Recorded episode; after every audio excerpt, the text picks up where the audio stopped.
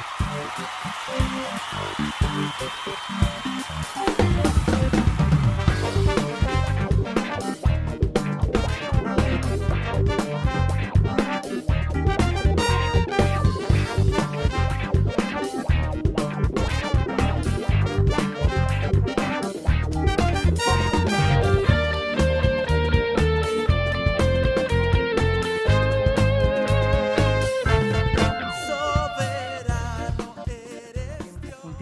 Maravilloso servir juntos. Después nosotros los, eh, los empujamos de aquí para que se fueran a Perú y ellos fueron a empezar una obra allí en Perú que creo que es, debe ser única, ¿no? En Perú, el trabajo que ustedes están haciendo. Ya seguramente van a contar algo, los dejo a contar a ellos, pero quiero decirles que no son invitados, son gente de nuestra casa. Son nuestros amados hermanos misioneros. Ahora, pastor, hoy tienen un ministerio muy grande que nosotros no, no entramos ni en un pedacito, a lo mejor de todo lo que ellos hacen, pero son parte nuestra y nosotros estamos muy gozosos por eso. Hoy David va a traer la palabra, pero seguramente nos contás ahora un poco de todo lo que están haciendo y que el Señor te bendiga. Hay un texto bíblico que yo pongo siempre antes de que empiece la prédica, míralo. Dice, lo leemos todos juntos, se lo vamos a leer a David y a Duska. Por eso el Espíritu Santo dice, cuando oigan hoy su voz, no endurezcan el corazón. Así que que el Señor nos hable a través de ustedes. Amén. Gracias, José. Gracias, Duska. Sí, realmente sentimientos encontrados al venir acá después de 22 años, 22 años, imagínate, ¿no? Y encontrar mucha gente nueva, encontrar gente que amo tanto que hemos comenzado, ¿se acuerdan? El grupo que era de 15 personas, me acuerdo. Y realmente maravilloso eh, volver a estar acá. Y realmente eh, ver cómo lo que Dios está haciendo en, la iglesia latina realmente es increíble. Yo creo que Dios tiene planes impresionantes con ustedes. Lo puedo ver de verdad.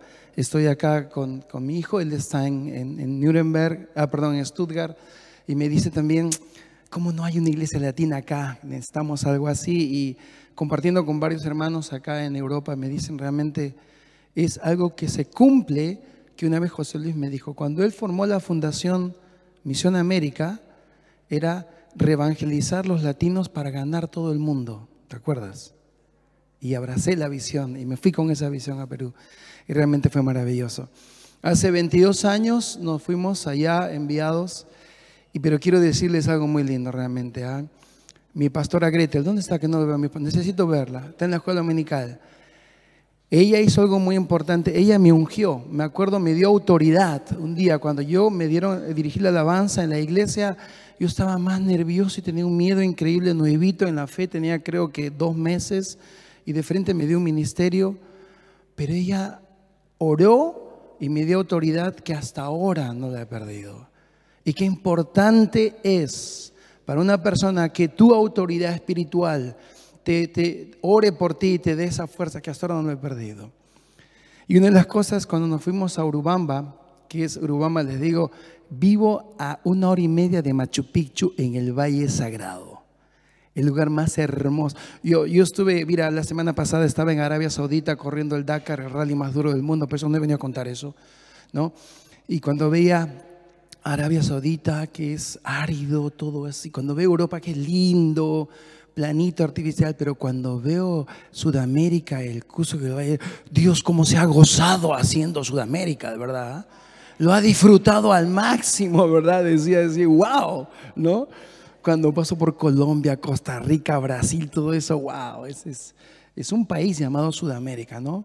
Por eso soy sudamericano, latinoamericano de Jesús. ¿Quién se acuerda de esa canción? Ah, ¿quién se ah ahí está. Bien, sí.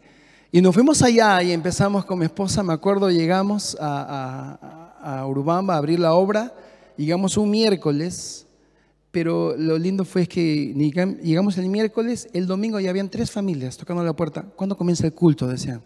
Nos quedamos impactados. Así que comenzó el servicio. Pero la otra cosa linda que, que, mi pastor hizo y el cual yo quiero explicar es algo, José, que quiero recordar y siempre lo recuerdo, especialmente cuando pasamos momentos difíciles en misiones, porque se pasa de todo allá. Yo me acuerdo que vino José Luis, eh, vino Gretel, chiquitito él, chiquitito, seis años, siete, ¿no? Eh, pero nos fuimos a un viaje de misiones tuyo a ver el Campo Blanco, ¿te acuerdas? Primero los dos. Y cuando llegamos a Urubamba, eh, era, va a ser la segunda iglesia cristiana que se iba a abrir allá. Y, yo llegué a Urubamba y yo bajé el carro y José Luis no bajó. Y lo vi medio, medio pálido, medio blanco. Dije. Ya le dio el mal de altura a mi pastor, dije. Y me dice, José Luis, ¿estás bien? Me dice, ¿qué hay para allá? Le digo, bueno, han alquilado a una, una secta eh, hebraica. Hay unos tipos que estaban ahí haciendo unos movimientos medio raros. ¿Por qué? Le digo, vi en visión que ángeles salieron corriendo a pelear hacia ese lado. Y yo dije, ya mi pastor ya está entrando en locura. Pues, la, altura le está afectando a mi pastor. ¿no? Le di un mate de coca para que se ponga, se nivele. ¿no? Y definitivamente yo este, llegué a hablar con la gente que vivía ahí y unas discusiones, porque venía gente de, la nueva era, porque lamentablemente Cusco es una zona muy, muy rica en turismo y se mueve mucho el esoterismo, el nueva era, el New Age. O sea, te dicen, este, eh, toca las piedras y vas a llenarte de energía y, se mueve mucho, se, se gana mucho dinero en eso, ¿no? Entonces yo comencé no a discutir, sino a defender a mi Cristo en ese sentido.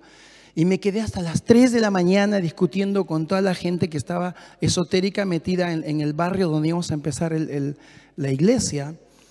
Y después de discutir tanto y defender mi fe en Cristo, porque iba a quedarme yo como misionero en esa área, yo regreso al cuarto y encuentro a mi pastor, que nos dieron una habitación doble, despierto sentado, con sus ojos redondos así, 3 de la mañana.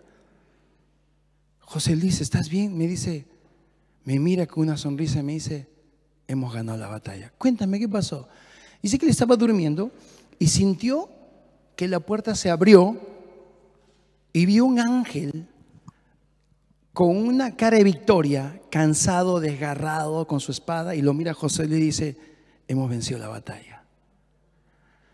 Y sabes, cuando él me contó eso, yo dije, estoy en el lugar correcto. Y cada vez que pasaba momentos difíciles me dice, Dios nos dio la victoria. Amén. De verdad, y estoy tan contento y quería hacerte recordar eso, José Luis. Cuando pasamos momentos difíciles, y dije, Dios le dio la victoria a mi pastor. Han pasado ya 22 años y la obra ha ido creciendo. Momentos muy duros que el enemigo atacaba, pero sabíamos que había una promesa de Dios que le dio a mis pastores. Y eso es para mí muy importante y eso es lo que nos ha sostenido de una manera increíble estos 22 años y podemos ver cómo la obra crece de una manera increíble, de verdad. Y es algo maravilloso. Amén. Bueno, bueno, creo que venía a predicar, no hablar del testimonio, ¿no? ¿Ah? Eh, luego de eso, bueno, la iglesia ha ido creciendo de una manera increíble, milagro tras milagro. Eh, era, eh, cuando estamos allá alquilamos un terrenito y algo muy importante que también, y eso admiro realmente de mis pastores, que el día que ellos llegaron automáticamente hicimos legal la iglesia bajo un notario y las cosas como tienen que ser, porque Dios es un Dios de orden. Hace 22 años hicimos legal la iglesia, tiene su, su, su RUC, su registro en, el gobierno y todo. Y a lo largo de todo este tiempo la gente comenzó a tener mucha confianza en la iglesia a saber que somos un, lugar de bendición. Y instituciones muy grandes como Wheelchair Donations nos mandan anualmente este, 500 sillas que estamos donando. Hemos donado más, más de casi 4.000 sillas en lo largo de todos estos años, sillas de ruedas, porque ven una institución legal que está formada, que está trabajando ahí. De ahí vienen las donaciones de, eh, cada año yo recibo miles y miles de cajas de ropa de, empresas de Estados Unidos que no han vendido y nos mandan para donarlas, porque, porque Dios es un Dios de orden, es una institución legal y no te imaginas cuánto bendecimos a otras iglesias llevando estas cosas y llevando el Evangelio de Cristo. Y la necesidad fue tan grande que realmente cuando mis, chiquitos, bueno, chiquitos ya no tienen nada, porque están más grandes que los, los tres que yo, ¿no? Iban al colegio de en Urubamba, lamentablemente lo que ellos enseñaban era pues totalmente terrible, especialmente en religión enseñaban cosas que no iban en contra de nuestras verdades. Así que un día Duska y yo decidimos hacer homeschooling con nuestros hijos y me fui a Lima, una institución que se llama School of Tomorrow, a aprender cómo funciona. Y le digo, Duska, encontré el, sistema perfecto para que nuestros hijos tengan una educación cristiana y puedan estudiar bien, porque en Urubamba no hay un colegio así. Entonces mi esposa viene a Lima y le digo, toma el curso y, y haces homeschooling. Y mira cómo es Dios a la, promotora de toda Sudamérica de ese sistema, le dice a Duska, le dice, tú vas a abrir un colegio. Ni siquiera le preguntó, le ordenó. tú vas a abrir un colegio. Y dijo, ¿cómo un colegio? Mire, y regresó y abrimos un colegio con ocho alumnos y ahora tenemos casi 100 alumnos. Imagínense, o sea, ni ella ni yo hemos tenido pedagogía. Dale un aplauso a Jesucristo porque se lo merece. Y todo simplemente porque uno decide ser obediente. Mi esposa ni yo hemos estudiado pedagogía, no sabemos, pero estamos ahí y, Dios pone las personas indicadas, ¿no? Realmente es increíble porque es un colegio que es muy querido en Urubamba, eh, muy deportivo. A mí me encanta el deporte. Yo enseño deporte, historia y deporte en el colegio. ¿no? Ah, la campeona nacional de tenis es de mi colegio, el campeón de atletismo de mi colegio. Marco es un campeón de atletismo de mi colegio y realmente es maravilloso. Y podemos mostrar a la sociedad que ser cristiano es lo mejor que le puede pasar a los niños. Y, el, el 90, 98% de los alumnos de mi colegio no son cristianos. Pero los ponen en el colegio porque ellos dicen, yo le pregunto, ¿por qué quieres traer a tu hijo a mi colegio? Bueno, porque aquí hay valores, aquí hay esto. Le digo, pero ojo, ¿ah? tu hijo, se los advierto de entradita, digo, tu hijo se va a enamorar de Jesús, un día lo va a aceptar y un día va a tener que bautizarte. ¿Estás seguro que quieres que tu hijo se quede acá? Sí, sí, sí, me sí, sí, pero me miran asustados, ¿no? Le digo, te digo honesto y sinceramente.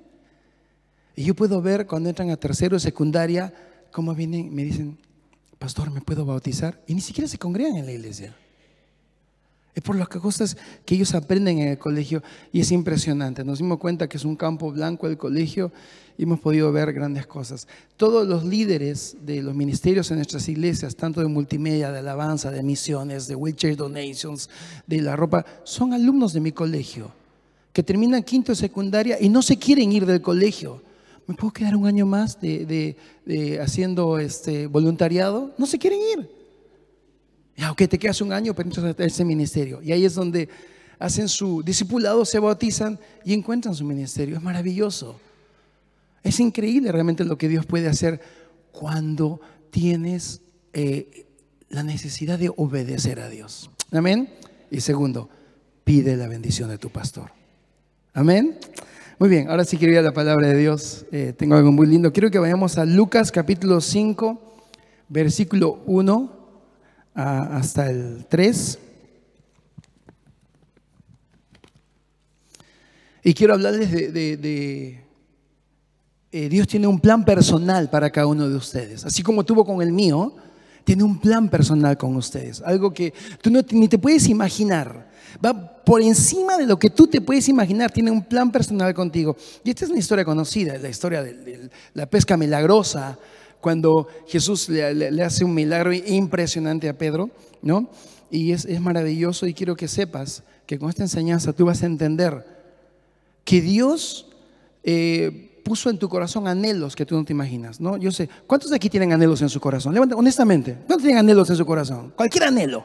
Tienes un anhelo en tu corazón, te digo una cosa, ese anhelo no es tuyo, Dios te lo puso. ¿Y sabes por qué Dios te lo puso? Es la carnada para atraparte para que hagas su voluntad.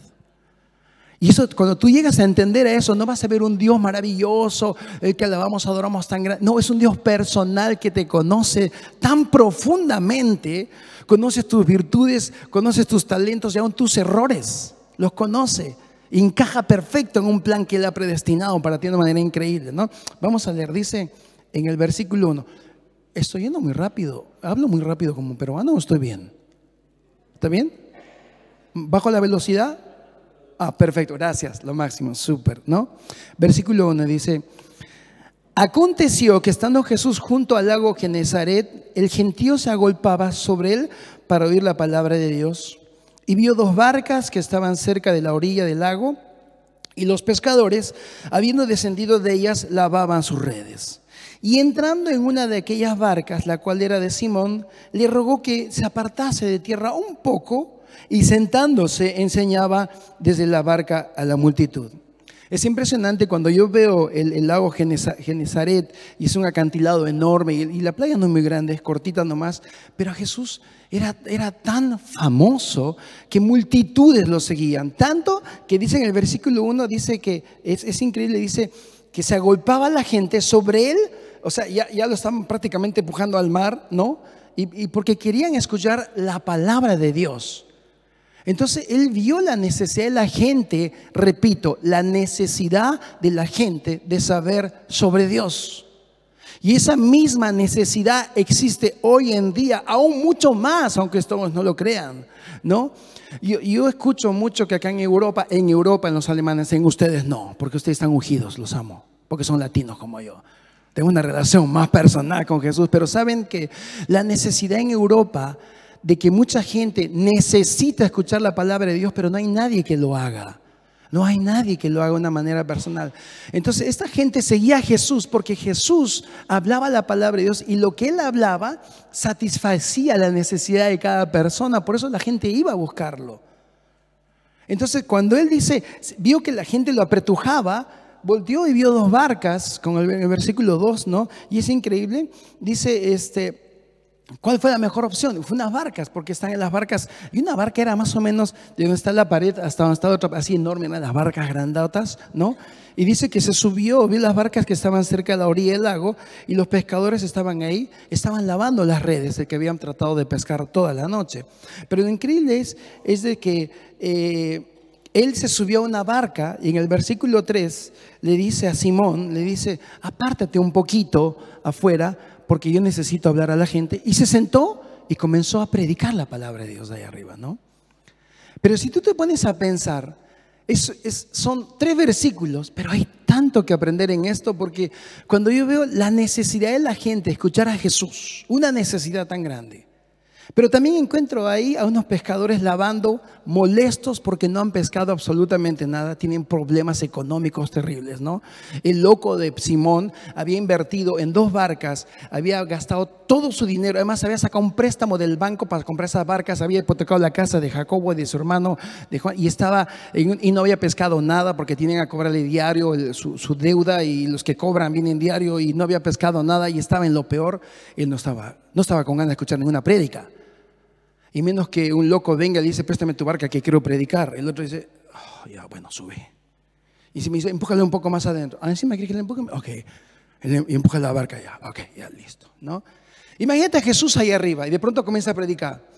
Venid a mí todos aquellos que están cargados y cansados y yo haré descansar. Y la gente a mí. Y, y Simón decía, claro, pescado, nada. Venid a mí, ¿no? Y, Jesús hablaba del amor, de la paz, y fluía, y la gente era, era, satisfecha con lo que él predicaba, pero ahí estaba Simón renegando por su situación personal. Él tenía un problema personal. Por su mente pasaba, ahorita viene el cobrador de las barcas que he invertido. Ahora viene Jacobo, Juan, sus mujeres, me van a meter lío. Y la, mujer mía cuando llega a la casa, no, no estoy hablando mal de las mujeres, ¿ah? Pero cuando, cuando vas a casa y trajiste para el pan y trajiste para el otro, ¿no? Y realmente era un problema para Pedro permitir que suba su barca para que pudiera hablar. Y era increíble realmente, ¿no? Y, y Jesús hablaba, no sé cuánto tiempo hablaba ahí arriba, pero no le hablaba a la multitud. Él le estaba hablando a Pedro, a Pedro Simón. Muchas veces nosotros, ¿cuántas veces? Yo quiero preguntarte, ¿cuántas veces has querido empezar, empezar a, hacer algo en tu vida? Hacer una empresa.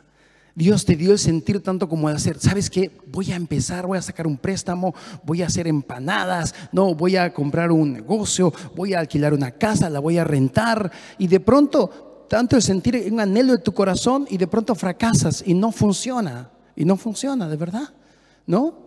Y, estás, dices, frustrado. No puede ser, ¿no? ¿Alguno de ustedes, alguien sacó un préstamo para hacer una empresa y no funcionó? Aparte de mí, ¿hay alguien? ¿Verdad? Y no funcionó. Pero en el, en el, cuaderno funcionó. Se supone que iban a vender 25 alfajores al día, iba a salir y todo iba perfecto, debería funcionar perfecto. Y lo perdimos todo. Y se perdió todo. Y te quedaste frustrado. Igual se sentía Simón, igual.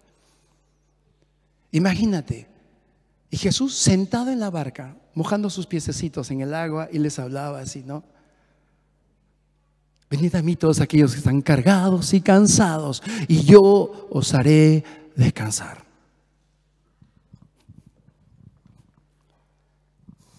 Si supiera todo lo que pasó y todo lo que me viene encima. Si supiera este que está acá arriba, mis problemas personales, y está arriba predicando, y la gente dice amén, amén, y yo acá sufriendo. Si realmente supiera mis problemas, ¿por qué no viene y me abraza? ¿Por qué no viene y me habla a mí directamente? ¿No? Claro, debe ser uno de esos que siempre anda hablando ahí arriba. Y lo increíble es que si vamos al versículo 4, dice, y cuando terminó de hablar, dijo a Simón, boga mar adentro y echad vuestras redes para pescar. ¿Saben? Es increíble que después de haber dado una enseñanza maravillosa, le dice a Simón, Simón, sube, boga mar adentro y echad vuestras redes para pescar. ¿Sabes? En Juan capítulo 1 dice que Jesús es el verbo, ¿verdad? Y el verbo era Dios y el verbo estaba con Dios. Jesús es el verbo. ¿Por qué es el verbo? Porque Él es el poder de su palabra, fue quien hizo el universo entero. Si tú ves Génesis 1, ¿no? Hágase la luz, eso fue Jesús. Hizo el, verbo, está el poder de la creatividad está en su palabra en Jesús. Dijo, hágase la luz. Por eso dice en Juan capítulo 1 y es, el, y es el, el, eh, el libro de la Biblia que muestra la divinidad de Jesucristo.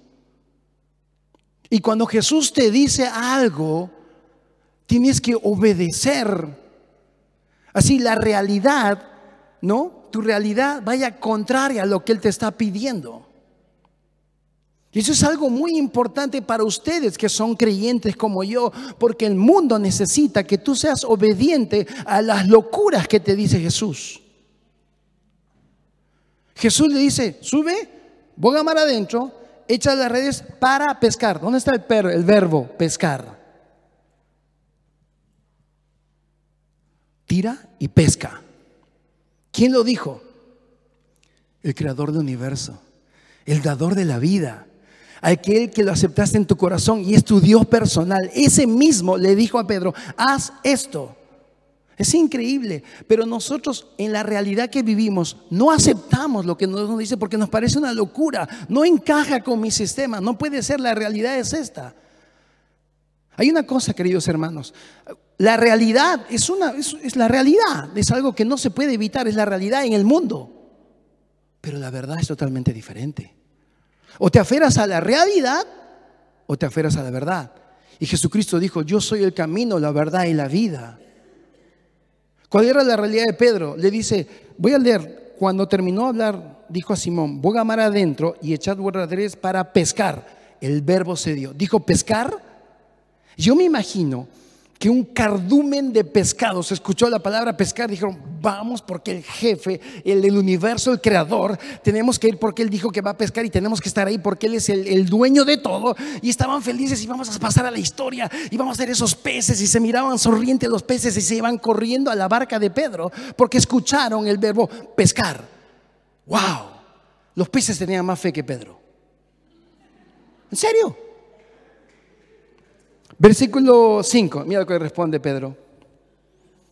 Simón le dijo, maestro, por si acaso yo soy hijo de pescadores, mi abuelo es pescador y acá sabemos, pues acá dominamos el tema y, y hay luna llena y no se ha pescado, ¿no? Dice, maestro, le dijo, toda la noche hemos estado trabajando y nada hemos pescado. Es la realidad. Diga conmigo la realidad. Es la realidad. Pero hay una gran diferencia entre la realidad y la verdad. La verdad es que Jesús dijo, pesca. La realidad es que toda la noche hemos tratado y no ha funcionado según mis argumentos humanos y la realidad que me, que me rodea. Eso es algo importante que nosotros creyentes tenemos que empezar a vivir una vida cristiana sobrenatural, porque la Biblia desde que comienza hasta que termina es sobrenatural. Y no podemos evitarla. No podemos negar el nacimiento original de Jesús, no podemos negar la, resurrección de Cristo, no podemos negar que Talita Kumi resucitó y todo, no podemos negarlo, o, son esas historias. Luca me comenta en sus cursos que tiene en, una escuela cristiana que su, que su profesor, teólogo, pastor, dice, bueno, estos son leyendas. Imagínate un teólogo cristiano que te diga eso acá y mi cholo sufre. porque así no le enseñé. Yo tengo una teología muy sencilla. Dios lo dijo, yo lo creo, punto. Si quieres discutir con alguien, discute con Dios. Yo no escribí la Biblia. Amén o no amén.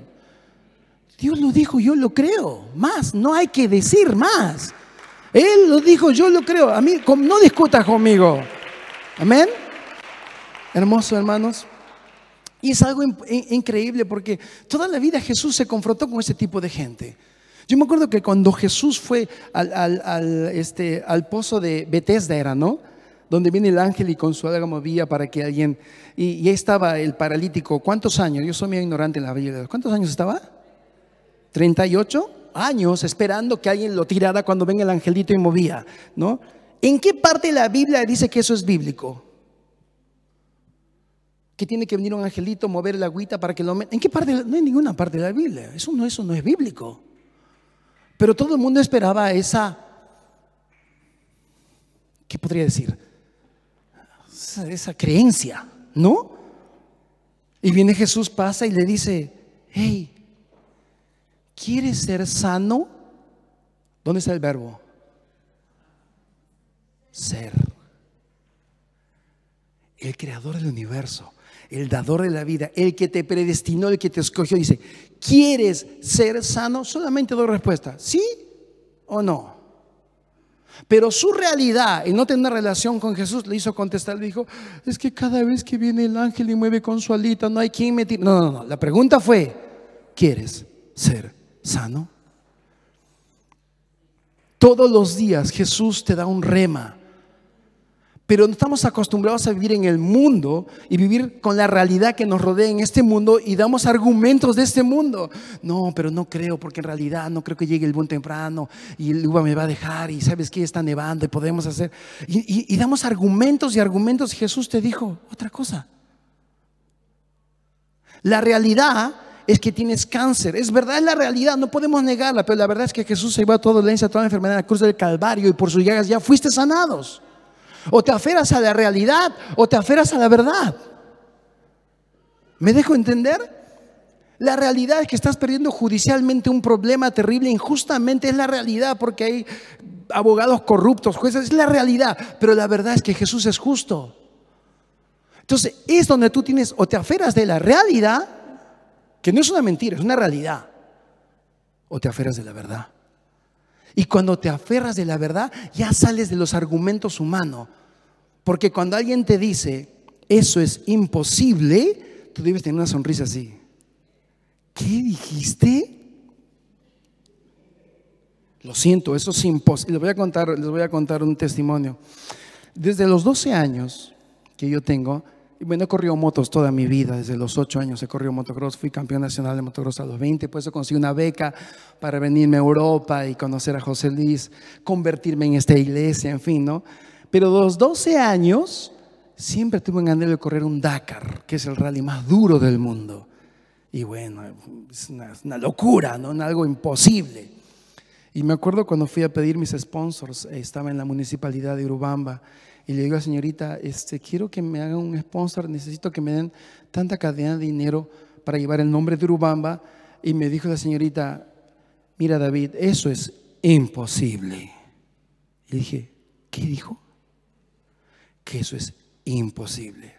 Por favor, ¿lo puede repetir? Eh, eso es imposible. ¡Wow! ¿Por qué? Porque tengo el Dios de los imposibles, dije. Yo tengo el Dios de los imposibles. Yo tengo el Dios. Y eso me dio a mí, alimentó mi fe, porque se vuelve más glorioso, ¿o no? Se vuelve más glorioso realmente. Tú dices, wow. Y me acuerdo de eso. Y realmente, les digo una cosa. Hasta el último día, faltando 24 horas, no sabía si iba a correr el Dakar o no. Y el milagro se dio faltando cuatro horas. Imagínate. Porque le tuve que creer a Dios. Y decía, pero hay tanta gente que me conoce. Yo te creo, Dios, yo te creo, ¿no? Y fue impresionante. ¿Por qué? Porque tú y yo tenemos la capacidad de poder obedecerle. Dice la Biblia, ¿no? Eh, Dios no es un Dios de sentimientos, Dios es un Dios de obediencia. Y detrás de la obediencia viene oculta la bendición. Y tienen que entenderlo, ¿no? Hermanos, respondió Simón Pedro, dice, maestro, toda la noche hemos trabajado y nada hemos pescado más en... y le dice algo muy importante, más en tu palabra echaré la red. Porque te pones a pensar, ¿no? Después de haber predicado en su barca, conchudamente usó la barca de Pedro y Pedro estaba amargo. O sea, encima que no pesco toda la noche, no he dormido toda la noche, viene este loco, predica encima de mi barca. La multitud le dice, se pone a llorar y yo aquí pasándola horrible, quiere que vaya a pescar.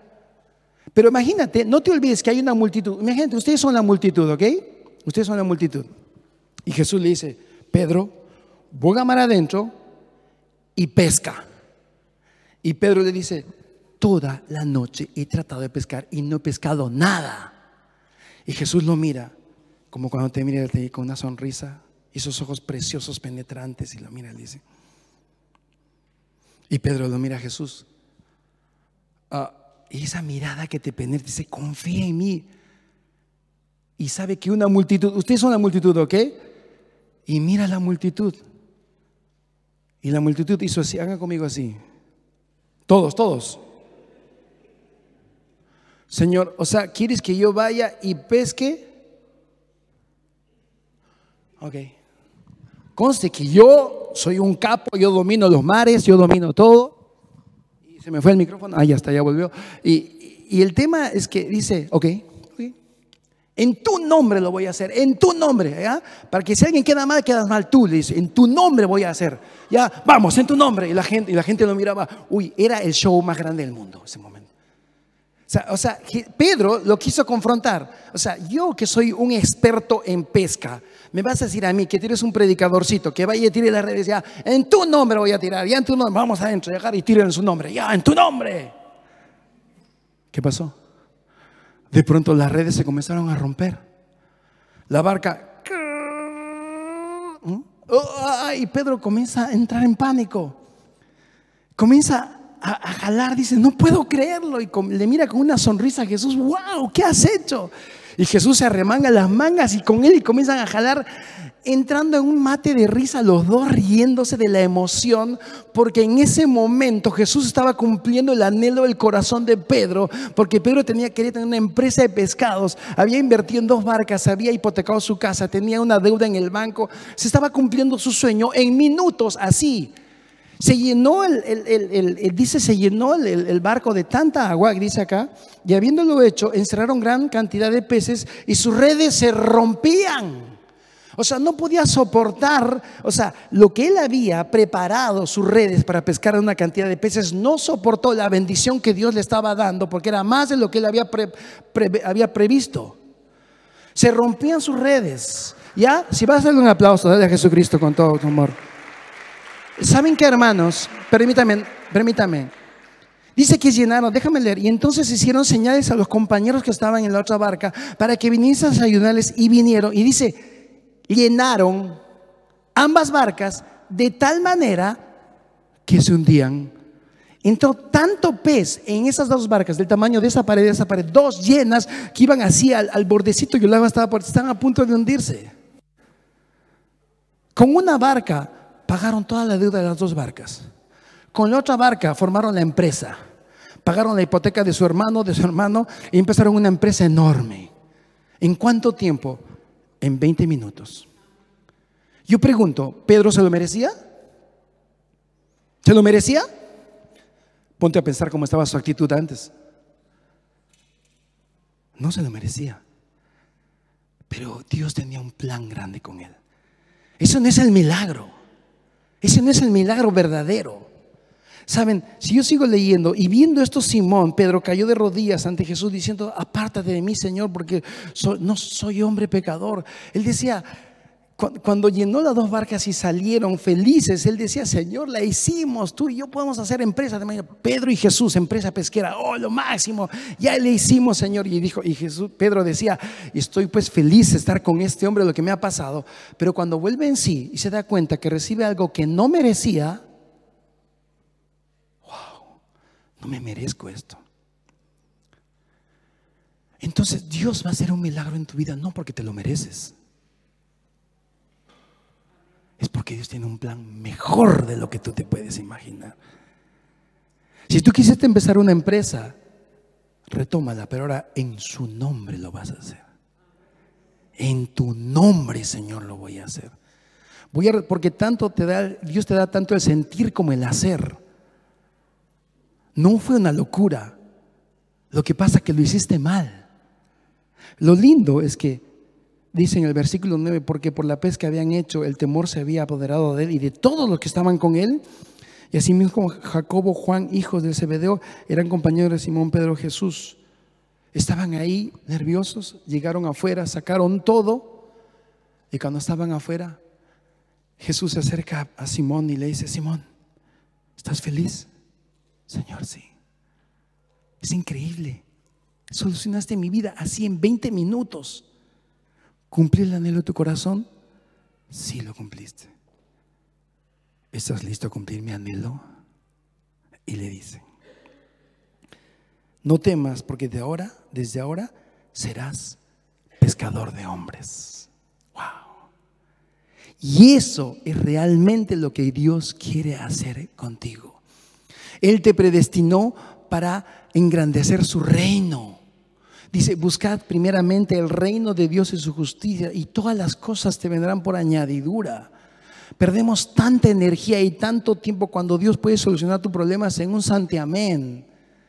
Para que tú te puedas ubicar, porque sabes que te digo que quiero decirte algo con mucho amor. Dios te escogió. Tus padres no te escogieron. Tus padres tenían el ADN perfecto para formarte a ti. Me dejo entender. Dice, en, los salmos, eh, hay un salmo maravilloso que me encanta. Ah, dice, mi embrión vieron tus ojos. O sea, imagínate, cuando tú estabas en el vientre de tu madre, tus ojos vieron el rostro de Jesús. Porque Él te estaba formando para algo muy grande. ¿Y cuál es lo más grande, Jesús? Ganar almas para Cristo. El día que estés en la presencia de Dios, Él te va a preguntar, ¿cuánta gente me conoce gracias a ti? ¿De verdad? O sea, el anhelo de Jesús es cumplir tu anhelo para que tú cumplas el suyo. Pero no te pases toda tu vida tratando de cumplir con tu propio anhelo, con tus propias fuerzas, con tus propias realidades. ¿Cuándo lo puede cumplir en un santiamén? Y cuando lo cumple y tú comienzas a cumplir el anhelo de Jesús, eso pasa a segundo plano. Pasa a un segundo plano, ya no es prioridad. La esposa de Pedro estaba feliz, se quedó con una empresa funcionando perfecta. ¿Tú crees que Pedro, y, la gente dice, no, y dejándolo todo y se fue? No, no dejándolo todo, que tú crees que abandonó a su mujer, no, no, no, dejó todo perfecto. Pagó las deudas, empezó la empresa y le dijo, amor, aquí hay una empresa para producir dinero y lo que sobra me mandas para misiones. Y se fue con Jesús. Y se fue con Jesús. Y se dio cuenta que era más importante ser ganador de almas consiguiéndolo que tener una empresa que produzca mucho dinero. Y eso es realmente lo que yo quiero venir a mostrarles realmente. No hay cosa más importante en la vida de no ganar almas. Si no, no tiene sentido vivir la vida. No tiene sentido vivir la vida.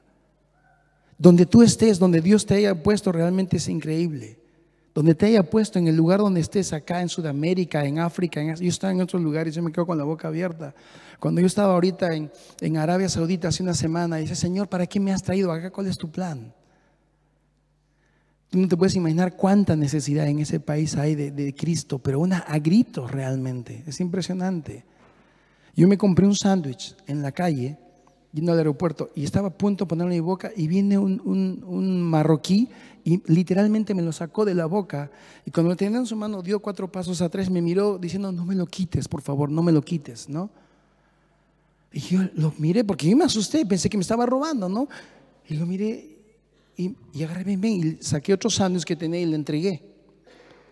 Cuando hice ese gesto, la gente me miraba mal a mí diciendo, ¿por qué le das? Porque en esa cultura dicen, eh, Himshallah. Él está así porque es la voluntad de Dios. Algo habrá hecho y tiene que morir así como un desgraciado. Pero así no somos los creyentes. Automáticamente cuando hice eso me senté y dije, bueno, no comí un sándwich, pero que me siento bien de darle, que haya comido este sándwich a este pobre hombre, ¿no? Había otro hombre a mi lado a la derecha que escribió un papel, pero escribió en, en árabe y me mostraba, me decía, por favor, por favor, decía, no entiendo nada. Decía, él pudo ver que en nosotros tenemos el anhelo de bendecir, pero ya no puedes hacerlo. No saben la necesidad que hay. No permitan que este mundo los jale a buscar sus propios anhelos y gastarse toda la vida cuando Dios puede convertir en un santiamén y cumplir el anhelo de Dios que es ganar almas para Cristo. Amén. Hermanos, yo quiero orar por ustedes y pedirles de todo corazón realmente. Jesús tiene un anhelo. Jesús tiene sueños y cada vez que quiere cumplir un sueño es un ser humano. Y cuando miro a cada uno de ustedes, yo te quiero decir algo, no nos prives de ese sueño de Dios. Tú eres un sueño de Dios. Impresionante. Yo no lo sé. Yo no sé qué planes tiene Dios para tu vida. Pero lo que sí sé es que van por encima de lo que tú te puedes imaginar. Mucho más alto. ¿Se acuerdan cuando le dije, tienes un anhelo en tu corazón y levantaste tu mano? Él lo va a cumplir. Y va a pasar a tan segundo plano ese anhelo. Tan segundo plano. Que Dios te va a decir, ahora ven, yo te voy a hacer pescador de hombres. Porque el anhelo de tu corazón es el anzuelo que Dios puso en ti. No es un anhelo tuyo, Dios lo puso en tu corazón. Lo puso como una perla en tu corazón para que lo sigas. Y Satanás te quiere frustrar. Dice, no, no lo hagas. No lo hagas más, déjalo así. Vive una vida cristiana, light, ven a la iglesia, apoya lo que puedas. Pero Dios tiene mejores cosas. No te imaginas. Hay tanta necesidad en el mundo, tanta gente que necesita a Cristo, tanta gente, tanta gente. Como esa multitud que le apretujaba a Jesús. Y el solo escuchar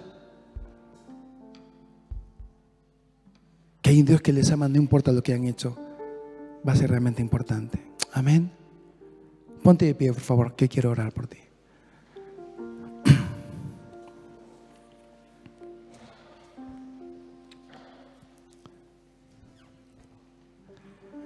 Yo no sé, yo no sé la verdad qué está pasando por tu mente ahorita. Pero el tiempo pasa. Eso sí, el tiempo pasa muy rápido. Ayer tenía a mis hijitos en mis brazos, ahora ya no los tengo. Tú sabes, José Luis, cómo pasa el tiempo. Pero no quites tus ojos de Jesús. No tengas miedo de dar un paso de fe, porque sin fe es imposible agradar a Dios. Si, te has, si le has hecho caso al enemigo y te has puesto en un lugar de comodidad y que has dicho, bueno, esta será la voluntad de Dios, así nomás será, comienza a preocuparte.